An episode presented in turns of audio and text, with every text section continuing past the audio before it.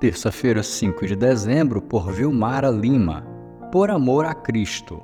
Os que desejam causar boa impressão exteriormente, tentando obrigá-los a se circuncidarem, agem desse modo apenas para não serem perseguidos por causa da cruz de Cristo. Gálatas capítulo 6, verso 9.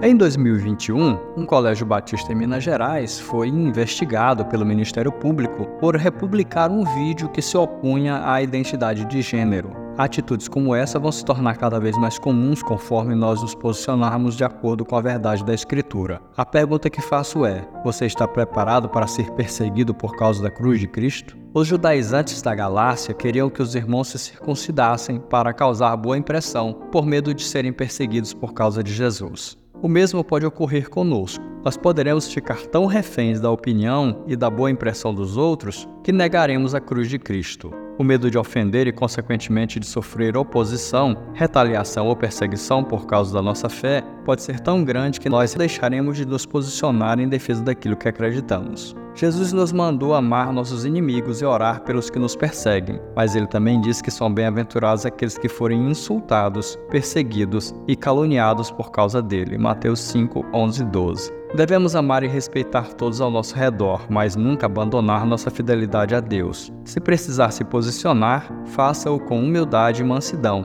e não permita que o medo de ser perseguido por causa da cruz de Cristo domine nós recebemos o privilégio de não apenas crer em Cristo, mas também de sofrer por Ele. Filipenses 1:29.